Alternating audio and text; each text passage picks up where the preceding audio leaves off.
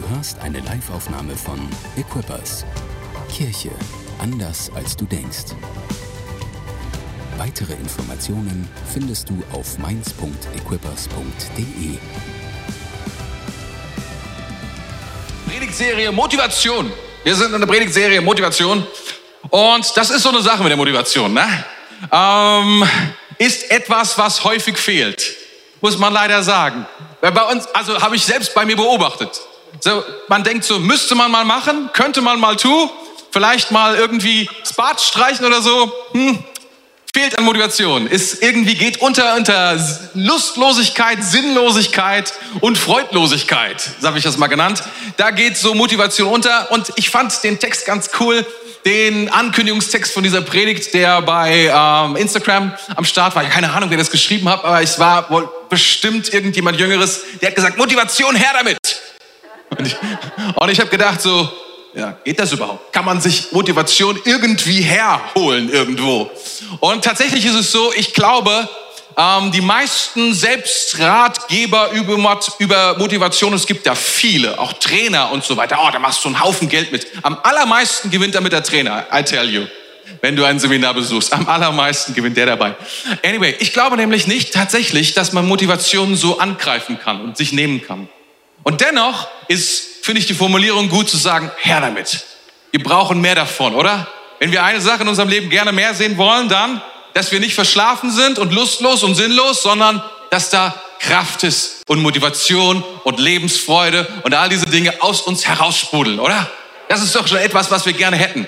Und ähm, ich glaube, dass, dass wir letzte Woche von Pastor Tim wirklich gut darauf aufmerksam gemacht worden sind, über zwei Quellen, von denen Motivation kommt. Das eine ist, und das hat er hauptsächlich abends gepredigt, wenn du, ich weiß gar nicht, ob es da eine Aufnahme gibt von der Predigt, keine Ahnung, aber er hat darüber gesprochen, wie wichtig es ist, eine Vision im Leben zu haben eine Berufung im Leben zu haben, einem Lebensziel zu folgen innerlich und zu wissen, das ist das große Ding, in dem ich lebe. Das ist eine richtig wichtige Sache, mit der wir Motivation in unser Leben hineinbekommen, zu wissen, wofür man lebt und dann mit Zielen diesem Ziel oder dieser Vision hinterherzulaufen, diese Berufung, sie Schritt für Schritt im Leben zu, ja, zu erobern.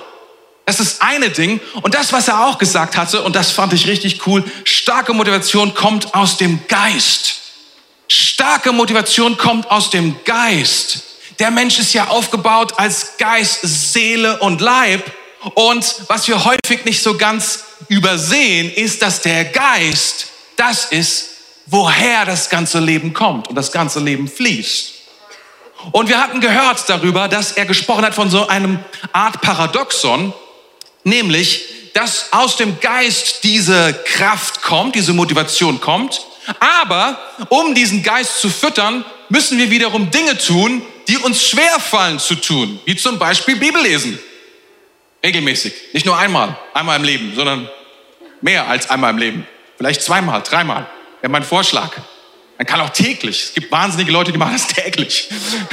mehr als, als das. Das ist unglaublich. Oder, oder Gebet. Oder Fasten. Oder, oder oder Gott zu preisen und zu loben, zusammen mit anderen Leuten. Oder all diese Dinge, das sind Dinge, die dem Geist etwas Nahrung geben. Und wenn der Geist Nahrung bekommt, fängt er an, uns Motivation und Kraft zu geben. Das ist, was er beschrieben hat. Das war ziemlich cool. Aber das Paradoxon war ja darin, dass ich ja wieder Kraft brauche, um das zu tun, um ihn zu füttern. Das war so ein bisschen das Ding. Und er hat gesagt, und ich hoffe sehr, dass wir eine Predigt darüber noch hören, die nächsten Wochen, dass eine gute Idee ist, um da dran zu kommen, sind gute Gewohnheiten. Erinnert ihr euch? Er hat gesagt, gute Gewohnheiten. Das heißt, wir müssen anfangen, gute Gewohnheiten in unser Leben zu installieren. Und das ist total biblisch. Wenn du das Alte Testament anschaust, es arbeitet so häufig über Gewohnheiten, indem es sagt, Ritu Rituale sind dafür da. Solche Dinge, die man immer wieder tut, gar nicht in Frage stellt, sondern einfach weiß, das ist, was wir jetzt machen, das ist das Gebet, was wir jetzt sprechen, das ist, wie wir morgens aufstehen, so ist, wie wir den Tag beginnen. Und diese Rituale helfen, sind wie so ein Taktgeber, ja, was mir hilft, in diesen Gewohnheiten zu sein. Und das ist eine großartige, großartige Sache. Ich möchte dir an dieser Stelle nur noch eine zweite Möglichkeit geben, um an Kraft zu kommen für den Geist. Denn sieh mal, der Geist der in uns lebt, das sagt die Bibel, wird lebendig in dem Augenblick, wenn uns Gott berührt. Erst dann, er ist vorher schon immer da, aber er ist wie, als ob er schläft, als ob er tot ist. Das ist, was die Bibel sagt. Und wenn Gott kommt und uns berührt, macht er diesen Geist lebendig. Und wir können kommunizieren oder wir können uns verbinden mit Gott auf einer Ebene, was wir vorher nicht konnten. Auf einer unsichtbaren Ebene, auf einer geistlichen Ebene. Der Heilige Geist kann anfangen, unserem Geist zu dienen und durch unseren Geist kommt wieder Motivation und Kraft und Leben in unser Leben hinein. Das heißt, was wir brauchen, wenn wir, wenn wir, wenn wir Kraft brauchen, dann brauchen wir eine Verbindung zum Heiligen Geist. Und, das, und dieser Heilige Geist gibt uns Dinge und das wird sehr, sehr ausführlich im Neuen Testament beschrieben, was da die Möglichkeiten sind. Und ich möchte dich so krass ermutigen, das zu entdecken, das herauszufinden, in diesen Dingen zu leben und zu sehen, was dieser Heilige Geist deinem Geist geben kann, weil es genial am Heiligen Geist ist, was ist, dass er beschrieben ist. Obwohl er Gott ist, ist er da, um uns zu helfen. Das ist ziemlich abgefahren, oder? Der Heilige Geist ist da, um uns zu helfen. Er ist ein Helfer.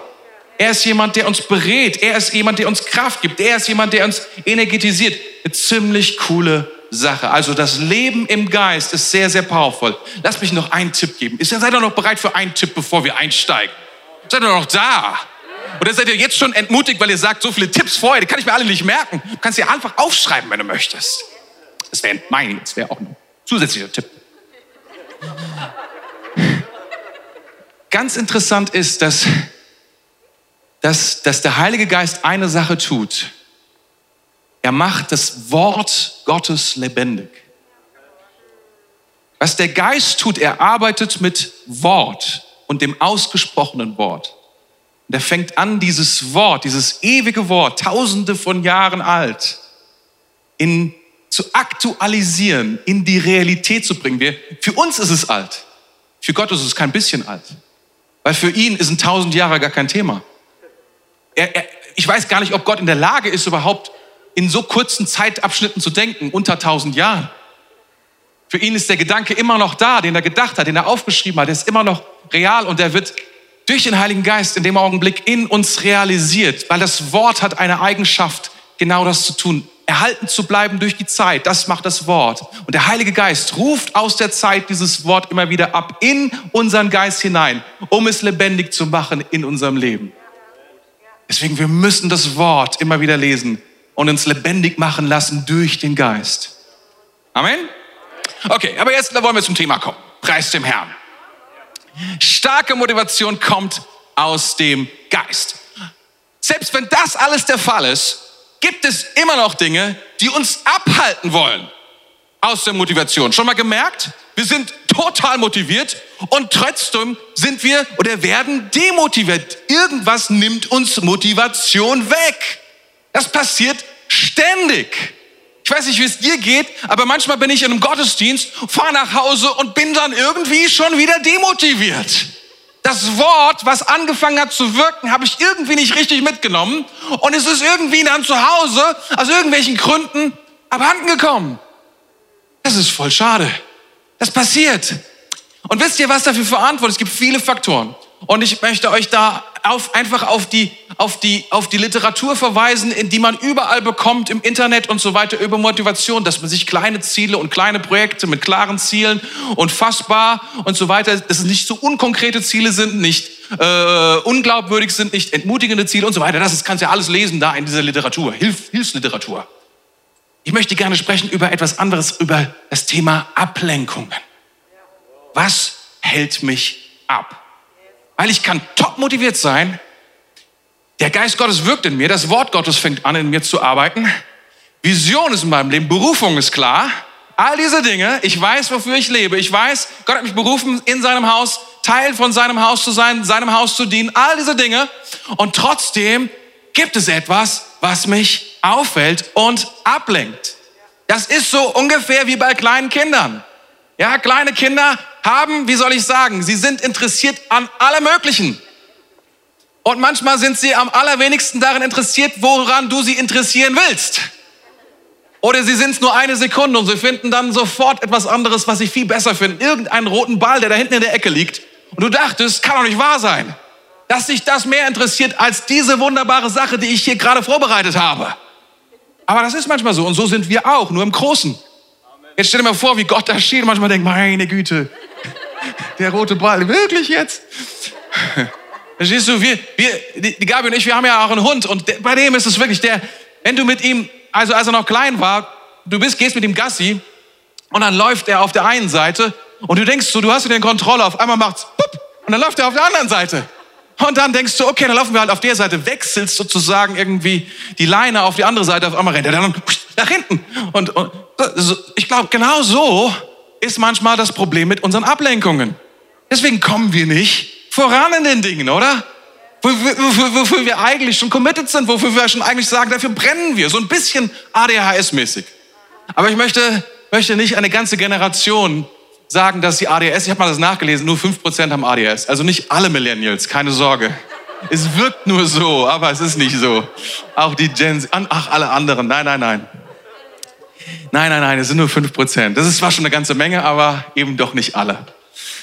Um, ich würde euch gerne vorlesen aus Nehemiah. Da gibt es so eine Geschichte, wo, ähm, wo wir etwas über Ablenkung sehen. Und zwar aus Nehemiah 6, 1 bis 4. Als Sanballat, Tobia und der Araber Geshem und unsere übrigen Feinde hörten, dass der Wiederaufbau der Mauer unter meiner Aufsicht vollendet und keine einzige Lücke darin verblieben war, nur die Torflügel waren zu diesem Zeitpunkt noch nicht in die Tore eingefügt, schickten San, Sanballat und Geshem mir eine Nachricht. Komm, wir wollen uns in Kefirim und dem Tal Ono treffen. Ono treffen. Da sie aber planten, da sie aber, da sie aber planten, mir etwas anzutun, ließ ich ihnen durch Boten folgende Antwort überbringen. Eine große Aufgabe nimmt mich in Anspruch, daher kann ich nicht kommen. Die Arbeit würde stocken, wenn ich sie unterbreche, um zu euch zu kommen.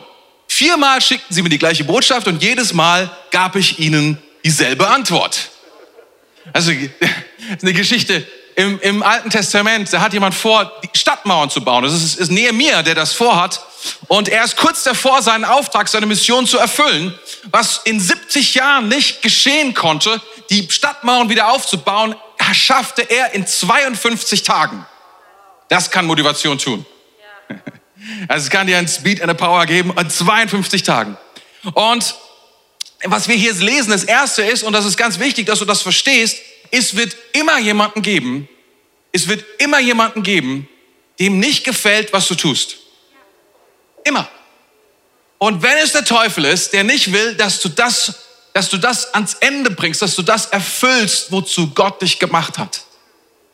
Das, das musst du wissen. Es wird immer jemanden geben, der dagegen ist. Es wird immer Feinde in deinem Leben geben, die dem gegenüberstehen und die versuchen, dich davon abzuhalten, das zu tun, wozu du gesandt bist, wozu du motiviert bist.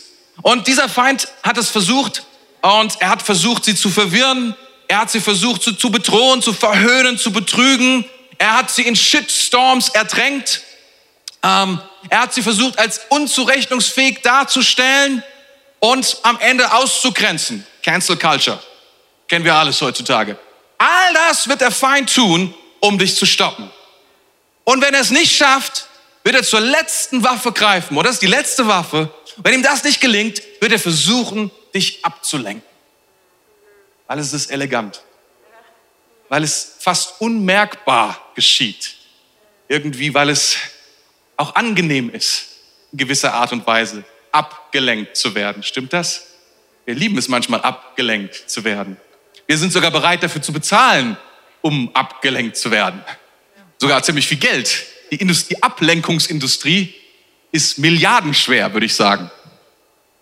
Ich würde gerne noch zwei Verse äh, aus dem Neuen Testament ähm, vorlesen, die sich um dieses Thema drehen. Sie sind von Jesus. Und dann finden wir mal heraus, was uns ablenken will und wie es uns gelingt, uns dagegen zu stellen. Seid ihr bereit? Lukas 8, aus der Elberfelder 8, Vers 14. Da aber unter den, das aber unter die Dornen fiel, sind die, welche gehört haben und hingehen und durch Sorgen und Reichtum und Vergnügungen des Lebens erstickt werden und nichts zur Reife bringen. Dasselbe nochmal aus der NLB, also Neues Leben Übersetzung, dieselbe Vers, einfach nochmal Der von Dornen bewachsene Boden meint Menschen, die Gottes Wort zwar hören und annehmen, sich aber durch die Verpflichtungen, den Reichtum und die Zerstreuung des Lebens schon bald wieder davon ablenken lassen. Auf diese Weise gelangt nichts zur Reife. Das gleiche nochmal. Und dann noch das, den Vers 7. Da geht es auch um diese Sache. Es ist ein Gleichnis, was Jesus äh, ähm, auflöst. Und das Gleichnis oder der, der Vers dazu, der vorher kommt, der steht in Vers 7. Da heißt es, und anderes fiel mitten unter die Dornen. Und indem die Dornen mit aufwuchsen, erstickten sie es. Es ist ein ziemlich bekanntes Gleichnis von diesem Seemann, was Jesus erzählt, der, der ausgeht zum Sehen, der sein Wort sät in die Herzen. Und das ist der Ackerboden, das sind die Herzen. Und dann beschreibt er den Zustand von vier verschiedenen Ackerböden und sagt, das kommt dabei raus, wenn der Zustand des Herzens folgendermaßen ist. Und wir reden jetzt quasi nur über den Zustand des Herzens, der erstickend wirkt, der uns versucht abzulenken. Das ist der Punkt, okay? Und ähm, da gibt es nämlich etwas, und das müssen wir wissen, wie in dem Alten Testament, es gibt eine Konkurrenz zu dem Wort immer in unserem Leben, in unserem Herzen, was ständig auf unserem und in unserem Herzen sich bewegt, parallel zum Wort Gottes. Da ist eine Konkurrenz und das sind Dornen, Dornen und Disteln. Das sind, es ist Unkraut, was wahnsinnig schnell wächst und erstaunlicherweise immer da ist, ohne dass man es ausgesät hat. Oder die Bibel sagt, der Teufel ist da, um es auszusehen in unsere Herzen. An einer anderen Stelle steht das. Aber es ist einfach, in diesem Gleichen ist es einfach da. Wir finden hier drei, ähm, drei Arten von Ablenkung, die, die unser, unsere Motivation erstecken, die unser Leben ersticken können. Seid ihr bereit für drei Stück? Drei Stück, die wir hier drin finden. Der erste, die ersten sind Verpflichtungen und Sorgen. Und das ist etwas, was schnell unser Leben überfluten kann was unsere Motivation ersticken kann. Jesus lehrt darüber im Matthäus und dort heißt es, das sind die alltäglichen Sorgen. Das sind nicht mehr spezielle, tiefe Sorgen, sondern sind einfach nur die alltäglichen Sorgen, also Alltagsprobleme. Was esse ich heute? Was ziehe ich heute an? Ich weiß nicht genau, wie oft du dir darüber Gedanken machst, aber ich glaube, es ist schon ein Gedanke, der hin und wieder vorkommt. Woher kriege ich, wo, wo, na gut, wo schlafe ich heute hoffentlich nicht, aber ähm, kriege ich genug Schlaf vielleicht? Das sind so die Alltagssorgen. Ne? Und Jesus lehrt darüber. Und vielleicht manche von uns führen ein, ein aufwendiges Leben. Du hast, weiß ich nicht, zwei, drei Kinder und die eine, das eine Kind muss in den Kindergarten, der andere äh, hat Corona, der dritte muss in die Grundschule, die vierte, achso, wir sind bei vier, hat, muss noch eine andere Schule und die anderen kriegen Klavierunterricht direkt nach eins und die anderen und so weiter. Kompliziertes Leben. Aber es ist irgendwie so, dass nur ein Auto da ist und deswegen ist alles kompliziertes Leben. Sorgen, über Sorgen, über Sorgen, über Sorgen. Und dann ist immer noch das Problem, dass irgendwie in irgendeinem Zeitpunkt immer noch etwas Monat übrig ist, ähm, statt das Geld irgendwie noch ausreicht auf dem Konto. Und, und so kommen Sorgen in unser Leben hinein. Und das ist etwas, was uns auffällt, was uns ablenkt. Oder Angst ist ein mega Sorgentreiber. Angst ist etwas, was uns gefangen hält, was uns vollkommen abhält von Corona. Corona hat ja mit Corona hat vieles angefangen und viele Ängste ähm, bei den Menschen vor Krieg, vor der Zukunft, vor Chaos, vor Verlust, vor Einschränkungen, Angst ist meistens etwas, das uns die mögliche negative Zukunft in unserer unberührten Gegenwart vorhält. Das heißt, meistens ist Angst ja etwas, was noch nicht real ist sondern etwas, eine mögliche negative Zukunft in einer eigentlich unberührten Gegenwart. Und deswegen sind wir nicht in der Lage, in dem Jetzt und Hier zu leben, weil wir schon in unserem Geist, weil wir schon in unseren Gedanken in der Zukunft sind, vor der wir uns fürchten, die noch nicht eingetreten ist, weil sie Zukunft ist. Aber wir sind uns sicher, dass wir dort enden könnten. Und das ist Angst, ist irrational, und ist etwas, was unser Leben klein macht und eng macht. Und das ist etwas, was, was, was, was Jesus lehrt. Und er sagt, das ist eines der, eines der drei Hauptdinge, die uns ablenkt von dem, was er in unser Leben hineinlegen möchte. An Kraft und Energie. Das ist krass. Jesus lehrt darüber sehr, sehr, sehr viel. Das ist, da, es gibt einen ganzen Abschnitt darüber, wo er darüber lehrt und, und das darauf speziell eingeht und sagt, wenn wir, wenn wir dagegen angehen wollen, die einzige Chance ist, dass wir uns ganz auf Jesus werfen und dass wir ganz anfangen, uns um die Dinge Gottes zu kümmern, dass wir anfangen, sein Reich zu bauen, dass wir anfangen zu sagen, sein Reich kommt sogar zuerst und dann verspricht uns Gott, alle anderen Dinge will ich dir hinzufügen. Alle anderen Dinge will ich dir hinzufügen. Aber wenn wir anfangen, in dieser Angst zu leben und in dieser Angst uns zu bewegen, werden wir keine Motivation finden. Angst wird uns keine Motivation, keine positive Motivation geben. Negative schon. Und Menschen, die unter Angst arbeiten, die arbeiten. Wow, mein lieber Scholli. Aber es gibt nichts Furchtbares, oder? Es ist wie die Hölle auf Erden. Ich meine, wenn du wirklich mal Angst, wenn du richtig mal spürst, was Angst mit dir macht, wie sie dich innerlich zerstört. Ich bin mal auf so eine Piste gekommen. Ich, ich lerne ja seit vielen Jahren Skifahren. Und irgendwie dachte ich, es wäre eine gute Idee. Es war, glaube ich, nur eine rote Piste. Ich behaupte, es war eine schwarze. Jedenfalls hat mich der Skilift da rausgeworfen. Es gibt so Skilifte, die dich rauswerfen und nicht wieder, wieder, wieder runternehmen. Ich dachte so, ja Mist, ich habe jetzt nur einen, es gibt nur eine Möglichkeit, da runterzukommen. Und verstehst du, und du, du, du, du, du, du, das Ding ist ja, du, du, ich konnte schon ein bisschen was. Aber die Angst hat meinen gesamten Körper gelähmt und es unmöglich gemacht, das abzurufen, was schon da war. Diese Angst hat mich gelähmt, zu tun, was notwendig ist, um in dem Augenblick etwas zu tun. Angst ist furchtbar. Und das bin ich, bin ich los und immer so hingefallen. Und so ging das die ganze Zeit. Und wer weiß, dass man Angst überwinden muss? Du musst sie überwinden. Du darfst nicht erlauben, dass sie in deinem Leben bleibt. Und in dem Moment, wo die Angst dich, sie kann sogar dein, sie kann dich zuschnüren. Sie kann alles in dir klein machen. Du musst dich befreien aus diesem Haltegriff, dem Würgegriff der Angst. Wir können es tun durch die Kraft unseres Herrn und durch sein Wort. Amen. Also, das ist der erste Punkt. Erster Punkt. Aber ich wollte eigentlich nur kurz darauf eingehen. Zweiter Punkt. Gier und Ansprüche. Was hält uns ab oder was lenkt uns ab? Was Jesus hier sagt, sind Gier und Ansprüche. Und das sind meistens die negativen Auswirkungen oder oftmals Ableitungen von Reichtum. In der Parallelabschnitt von Matthäus lesen wir Verlockungen des Reichtums.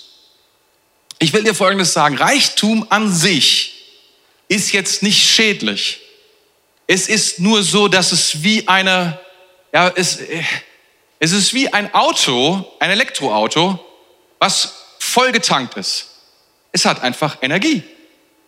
Und wenn man das falsch benutzt, dann kriegt man es mit dieser Energie zu tun. Und dann hat man große Probleme, wenn man sie nicht richtig umsetzen kann. Es ist genauso wie ein vollgetanktes Auto, ein Benzinkanister. Der ist wunderbar, wenn der kontrolliert, wenn der kontrolliert in, in den Motor gelangt und dort zündet, dann bringt es dich voran und das bringt PS auf die Straße, bringt dein Leben auf die Straße. Aber wenn du ein Streichholz in deinen Tank reinwirfst, ist das keine gute Idee. Weil dann wird etwas unkontrolliert zur Explosion kommen. Und ich will es so sagen, Reichtum ist ein riesiges Potenzial, womit nicht jeder umgehen kann. Und Reichtum ist auch nicht etwas Absolutes. Also es ist nicht irgendwie, es beginnt nicht mit 10.000 Euro oder es beginnt nicht mit 100.000 Euro oder es beginnt nicht mit einer Million, sondern es ist etwas Relatives. Und wenn ich mal sagen darf, relativ zur ganzen Welt gesehen, sind alle Menschen, die in diesem Raum sitzen, reich. Das müssen wir auch einfach mal sehen. Wir müssen einfach sehen, ähm, wenn, das, wenn, wir, wenn wir diesen Maßstab anlegen, diese Relation annehmen, dann sind wir alle reich. Und dann spricht dieses Wort zu, uns, zu jedem Einzelnen von uns. Und vielleicht nochmal spezieller zu dir. Keine Ahnung, was in der Situation du drin bist. Aber und das möchte ich auch sagen, das ist ganz wichtig. Reichtum kann ein Segen sein. Gott möchte segnen. Gott möchte uns etwas anvertrauen. Aber im selben Maß, wie Gott segnet, kann es sein, und Gott tut es trotzdem, dass wir diesen Segen falsch benutzen. Und wenn wir das machen, dann tut dieses etwas Negatives mit uns. dieses Falschbenutzen, diese Ableitung von diesem Segen in unserem Leben kann etwas Negatives in uns hervorrufen. Und das ist, was hier beschrieben wird. Und deswegen müssen wir gut damit umgehen, wenn wir gesegnet werden. Weil ähm, schnell kommt es zu diesem Effekt, ich will mehr. Gier, Habgier, Habsucht, nenn's wie du willst, ähm, ist dieser Gedanke, ich will mehr, unabhängig davon, ob ich Nutzen davon habe. Unabhängig, ob mir das mehr noch irgendetwas bringt, noch irgendetwas Sinnvolles in unser Leben hinein implementiert. Das ist dieser, dieses, das ist etwas, was eigentlich erst dann reinkickt, wenn du gesegnet bist. Deswegen ist es für Leute, die nicht gesegnet sind, super einfach zu sagen, ja, Problem habe ich nicht. Meistens haben die Leute das Problem, das Problem mit Geiz. Das ist ungefähr genau das Gleiche, nur von der anderen Seite der Medaille. Dass du nämlich nicht bereit bist, das zu teilen, was du hast. Das ist etwas, was uns trennt voneinander. Das ist etwas, was Menschen voneinander aus der Gemeinschaft herauszieht. Genauso wie Habgier oder Gier, so auch Geiz. Und ähm, es, was es tut, ist, was, was, was Gier tut, es lenkt mich ab. Es ist, eine, es ist eine Kraft in meinem Leben, die viel Fokus fordert. Der Garten oder das Haus des anderen, das Auto des anderen, die, die, die Lebenswelt einer anderen Person, die Vorstellungswelt etwas größer, mehr zu haben, als du eigentlich jetzt hast, es gar nicht brauchst, gar nichts mit dem zu tun hat, was Gott in dein Leben ge gesprochen hat, gar nichts zu tun hat mit dem Leben, was du gerade lebst, aber du träumst ständig davon, dieses größere Auto zu haben, diese Hollywood-Schaukel zu haben, dieses Gartenhaus zu kaufen. Du kannst es dir gar nicht leisten, du bist weit davon entfernt, das zu tun. Ich breche das mal runter auf, auf uns hier. Ne? Gibt ja noch Leute, die, die sich vielleicht einen Pool vorstellen, aber eigentlich kannst du es dir gar nicht leisten, das zu tun. Und deine Gedanken und du guckst Kataloge und du guckst ins Internet und du guckst Ablenkung. Den ganzen Tag. Ist nichts verkehrt daran, einen Pool zu haben. Es ist nichts verkehrt daran, ein schönes Auto zu fahren. Es ist nichts verkehrt daran, ähm, ein besseres Haus zu haben. Nichts ist daran verkehrt. Aber wenn du es wenn die ganze Zeit tust und du bist überhaupt nicht in der Lage dazu, aber du willst es eigentlich nur mehr haben, weil du dich immer auf diesem Platz, dass du schon etwas hast und nach dem nächsten aussteckst, dann befindest du dich in einer Situation, in der dich dieser Gedanke, in dieses Nachstreben dich ablenkt von dem, was Gott eigentlich mit dir tun will. Und dann zerstört es die Motivation, das zu tun, wozu du eigentlich unterwegs sein solltest. So viele Menschen könnten ihr Leben so powerful leben, wenn Gier nicht unseren Fokus rauben würde. Das möchte ich sagen. Wenn ich, wenn ich dies oder jenes, äh, wenn ich, wenn ich dieses oder jenes nicht bekommen kann, kann ich es nicht tun. Kennst du diesen Gedanken? Männer und Frauen Gottes sind davon auch nicht gefeit. Das, äh, das ist etwas, verstehst du, das, da, da kommt, da kickt etwas rein, was sehr, sehr verbreitet ist in diesen Tagen. Und das ist so ein Anspruchsdenken. Also, ich habe schon den Anspruch, dass ich mindestens so einen Urlaub habe. Mindestens drei Sterne, sonst fahren wir gar nicht los. Du, das, das, das ist etwas, was sich reinschleicht in unser Leben. Also wenn, ich weiß nicht, ob du schon mal Business Class geflogen bist, aber weißt du, das Problem an der Business Class ist, dass es dir dann zu dir spricht und sagt, ich will nie mehr zurück. Ich will nie mehr zurück in die Economy. Never ever. Und, und weißt du, da, da kommt ein Anspruchsdenken in uns hinein. Wir verdienen es. Wir glauben, wir sind, wir sind, wir, wir können nicht mehr anders. Wir, wir können nur noch, wir können nur noch. Ich habe, ich hab aus, aus, aus, aus einem super Angebot habe ich ein ziemlich geiles Auto momentan, was ich fahren darf. Aber wenn ich jetzt sagen würde, ich fahre jetzt, also unter, unter e-tron fahre ich nichts mehr. Äh, das wäre falsch. Das wäre ein Anspruchsdenken. Ich habe das Auto nur, weil es so billig war. Ich habe es nicht, weil ich so ein Riesengehalt habe, sondern eigentlich nur, weil es billig war, was ziemlich cool war und was ein Riesensegen ist und was mich total freut. Aber weißt du, wie schnell kommen wir in solche Gedanken rein und wir müssen da aufpassen. Das ist Gier, was unser Herz voll macht und uns ablenkt. Und Mittel dagegen sind Dankbarkeit und Geben. Und einfach bleiben. Auch wenn du viel hast, dich immer wieder auch neu zu sagen, aber ich, ich kann es auch ohne. Wenn du, wenn du guten Wein magst, das ist noch so ein Beispiel von mir, so werde ich persönlich. Wenn, wenn diese Corona-Zeit eine Sache mit mir gemacht hat, zu einem noch besseren Weintrinker. Und mit besseren Wein meine ich, meine ich halt auch besseren Wein. Verstehst du? So besseren Wein halt. Vor, vor, vor zweieinhalb Jahren, konntest du mit, mit, mit, mit einer 6, 7 Euro Flasche mich total begeistern. Und mittlerweile bin ich so, ne? Und dann, dann, dann, dann merkst du, oh, der Wein, umso teurer er ist, er schmeckt wirklich besser, wenn man sich so. Und dann, dann baut sich so ein Anspruch auf. Und das ist nicht gut. Es ist nicht gut zu sagen, dieser Anspruch, nur dann kann ich, nur dann will ich, nur dann bin ich happy, nur dann bin ich froh, sondern ich glaube, es ist wichtig, dass wir immer wieder auch uns herausfordern lassen, auch von Gott. Und Gott will das testen. Gott will das testen, ganz ehrlich, er wird es testen, einfach zu bleiben. Und Dinge mal zu akzeptieren, die, naja, die halt so sind, wie sie dann sind. Habe ich einen Armen dazu? Jetzt wisst ihr auch, was für ein Auto ich fahre. So. Drittens, Zerstreuungen und Vergnügungen des Lebens ist das dritte. Da draußen in unserer Zeit gibt es einen Kampf. Einen Kampf um unsere Aufmerksamkeit. Der größte Kampf, der momentan stattfindet, um unsere Generation in den 20ern, in den 30ern, in den 40ern vielleicht äh, oder sogar noch darunter, ist der Kampf um deren Aufmerksamkeit. Meine Frage ist, wie oft hast du während der Predigt auf dein Smartphone geguckt?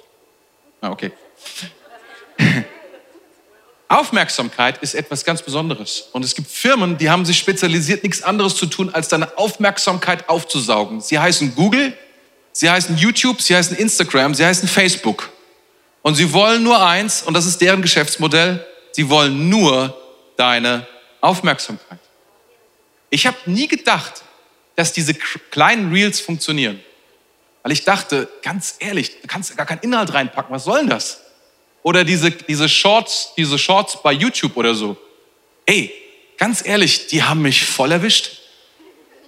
Immer wenn ich ein paar Minuten Zeit habe, gucke ich meine ganzen Hundevideos, Skivideos und ich gucke mir die an und freue mich. Die ganze Zeit. Ich kann das. Und dann auf einmal guckst du, ist 15 Minuten rum. 15 Minuten mit Reels und Shorts. Irgend so ein Quatsch. Das ist doch Wahnsinn, oder? Ganz im Ernst. Das ist deren Geschäftsmodell. Aber auch die Geschäftsmodelle von, von Netflix, die dafür Geld haben wollen, von Spotify, von whatever, Amazon, all die ganz, ganzen Medien, die News, es geht nur um eine einzige Sache, um deine Aufmerksamkeit. Sie wollen nur deine Aufmerksamkeit. Sie wollen, dass du drauf schaust, weil sie wissen, damit kann ich eventuell etwas verkaufen. Das ist ihr Geschäftsmodell. Und wir haben, ihr Lieben, die Aufmerksamkeit, unsere Zeit ist das Wertvollste, was wir haben, denn wir haben sie nur alle einmal. Einmal. Jeder hat 24 Stunden, mehr haben wir nicht. Wir wissen nicht, wie viele Jahre wir haben von diesen 24 Stunden. Wir wissen das nicht, aber wir haben nur einen begrenzten Zeitraum. Und der will, der will von anderen gestohlen werden.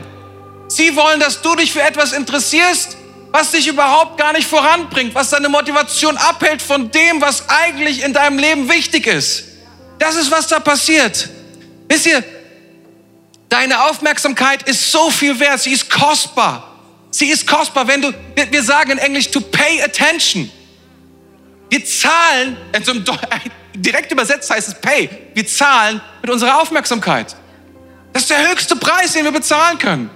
Das ist das Wichtigste, was wir haben. Mit dem, wer wir sind, bezahlen wir. Mit dem, wer wir sind, mit unserer, mit unserer, Gen, mit unserer Gegenwart, mit unseren Augen, wenn wir da sind. Das ist das, was den größten Wert ausmacht, wer wir sind.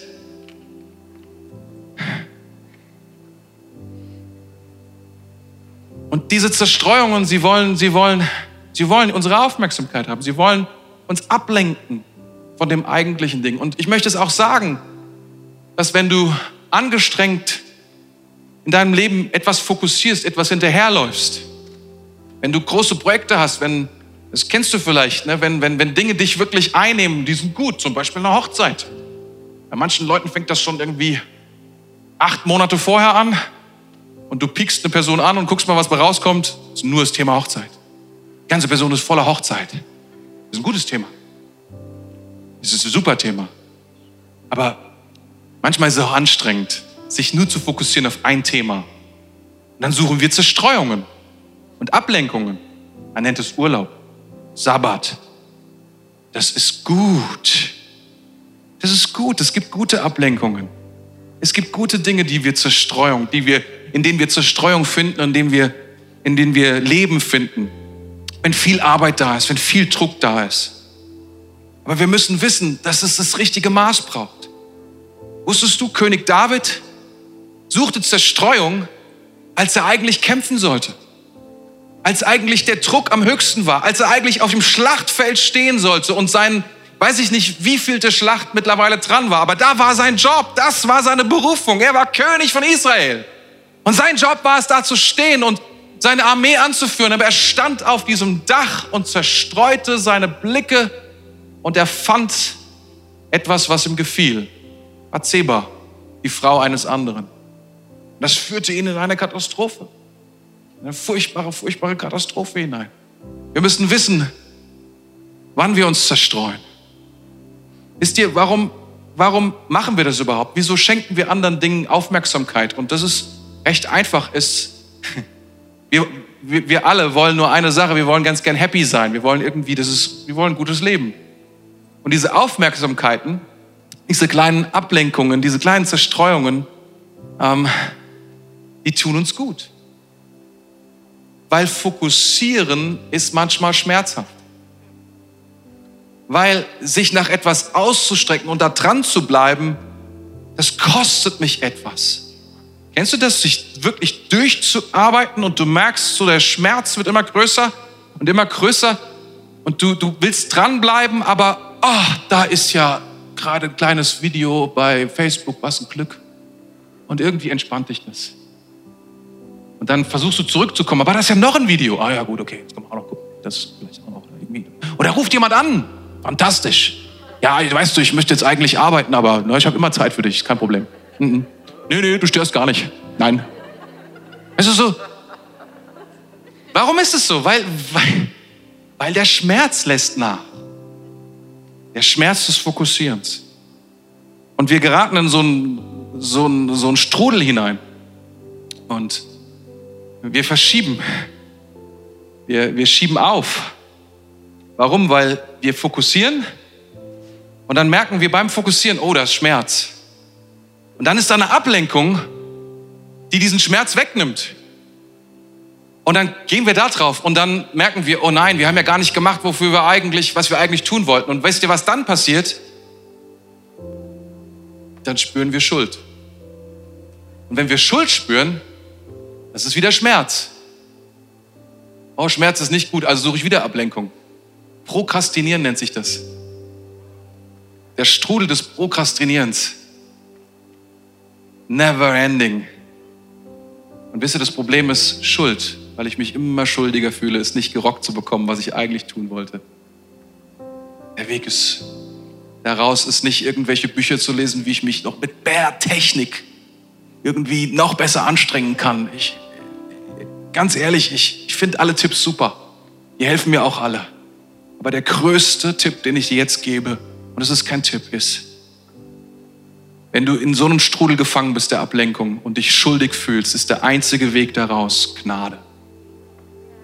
Und er bricht diesen Augenblick und sagt, ich habe jetzt sechs Stunden verdaddelt von acht Stunden Arbeiten, die mein Arbeitgeber mir zahlen sollte.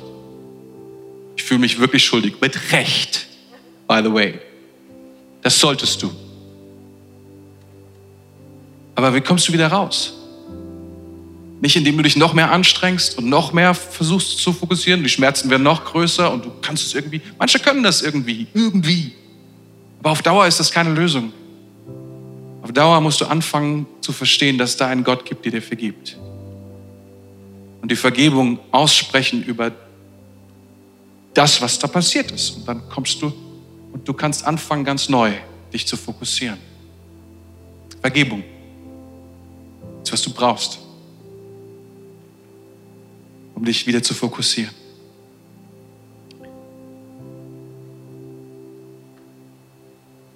Das heißt nicht, dass du, dass du es nicht besser machen solltest auf der Arbeit. Wollte ich nur sagen. Aber ich weiß, dass viele Leute damit zu kämpfen haben. Prokrastination. Die wichtigen Dinge vor einen herzuschieben. Ich würde sagen, ich bin der Champion da drin. Aber ich habe schon gehört, was andere so treiben, deswegen. Wie sagt man so schön, wenn man irgendwie weiß, dass man nicht der, der, der allerletzte im Raum ist, ist es irgendwie, lässt, lässt der Schmerz auch nach. Ne? Aber das ist, keine, das ist keine Hilfe, um da rauszukommen. Was Jesus hier lehrt, ist, es gibt Ablenkungen in unserem Leben und die sind wie Dornen. Sie, sie sind Konkurrenz zu dem, was unser Leben ausmacht, zu dem, was Gott gesprochen hat, zu dem, was in unserem Leben uns eigentlich bewegen sollte. Und wir müssen uns um diese Dornen kümmern. Es ist unser Herz, was damit kämpft, was damit ringt. Und es ist unsere Verantwortung, diese Dinge zu entfernen, uns um diese Dinge zu kümmern. Und ich glaube, der Geist Gottes hat heute Morgen zu uns gesprochen. Ich glaube, er hat gesprochen über, über die Sorgen, über, über Angst, die uns lähmt. Vielleicht über Gier, über, über Tagträume, die uns, die uns irgendwie in einer anderen Welt gefangen halten. Und es nennt sich Gier. Es ist immer mehr, was uns nichts bringt, außer unsere Gedanken gefangen zu halten und diese furchtbaren Ablenkungen, die unsere Aufmerksamkeit wollen. Und wir bezahlen den höchsten Preis. Ich glaube, der Geist Gottes ist hier, um uns nicht irgendwelche komischen neuen Überwindungslisten zu geben. Zehn Regeln, um dich zu motivieren. Zehn Regeln, dass du dich nicht weiter ablenkst. Kennst du das? Ganz ehrlich, Podcasts sind voll damit. Mein Vorschlag ist, komm zu deinem Gott. Sag, Herr, der Schmerz ist so groß. Ich weiß nicht, wie ich hier weiterkommen soll. Ich habe keine Ahnung, wie ich weiterarbeiten soll. Keine Ahnung. Es schmerzt. Ich krieg's nicht hin. Ich weiß nicht, wie ich hier weiter vor. Aber ich habe so viel Zeit vertan. Du fängst mit ihm an, darüber zu reden und er kommt mit seiner Vergebung und mit seiner Gnade. Und du merkst, dass das stimmt aus dem Geist neue Kraft, neue Vision, neue Motivation. Würde gerne mit euch beten, wenn ihr gestattet. Wollt ihr vielleicht aufstehen? Das wäre so, so cool.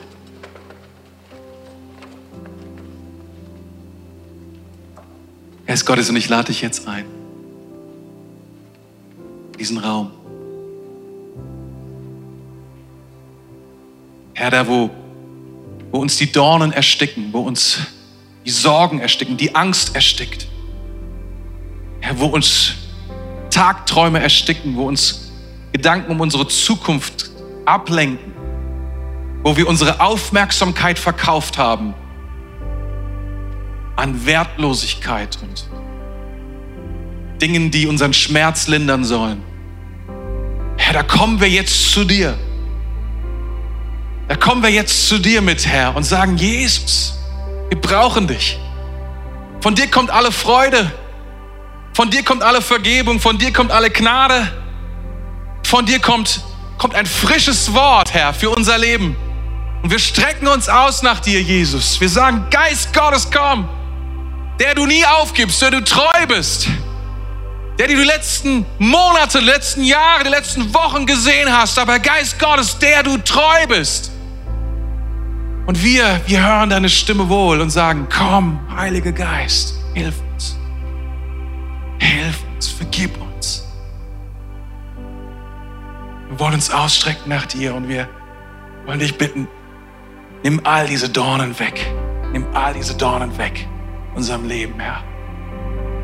Lass uns atmen. Wir empfangen dein Wort. Wir empfangen dein Wort. Geist Gottes, mach es lebendig jetzt. Und wir atmen frisch ein, wenn die Dornen weg sind. Frisch dein Wort, frisch deine Kraft, frisch deine Gegenwart, was wir brauchen. Danke, Jesus. Danke, Jesus. Danke fürs Zuhören. Weitere Informationen findest du auf mainz.equippers.de.